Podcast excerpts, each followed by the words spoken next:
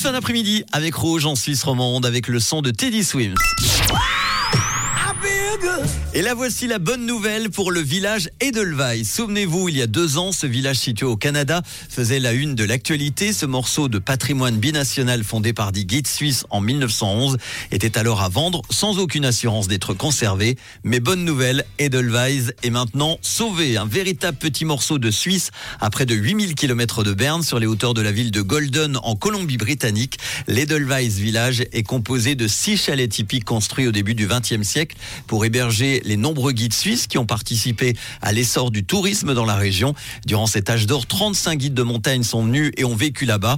Ils ont été très actifs, ils ont gravi plus de 250 sommets de plus de 3000 mètres sans accident. Les guides étaient embauchés par la compagnie ferroviaire canadienne Pacifique. Au début, ils ne venaient que pour une saison, de mai à septembre, mais à l'époque, il était bien plus fatigant de voyager entre la Suisse et l'Ouest canadien.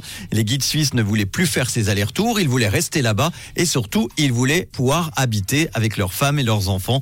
Et donc la compagnie Train a approuvé et a construit le village suisse. Aujourd'hui, les six chalets qui le composent sont donc sauvés. Ils ont été rachetés par une société immobilière canadienne. Les chalets pourront être loués pour les vacances. Vous saurez où passer d'ailleurs vos futures vacances, peut-être donc dans ce fameux village suisse au Canada. Profitez-en avec les hits en non-stop du réseau Ariana Grande, son dernier hit Yes and et tout de suite un bon son collector qui va nous amener en 1984. Jean-Louis Aubert avec le groupe Téléphone. Voici un autre monde sur Rouge. Bonne fin d'après-midi.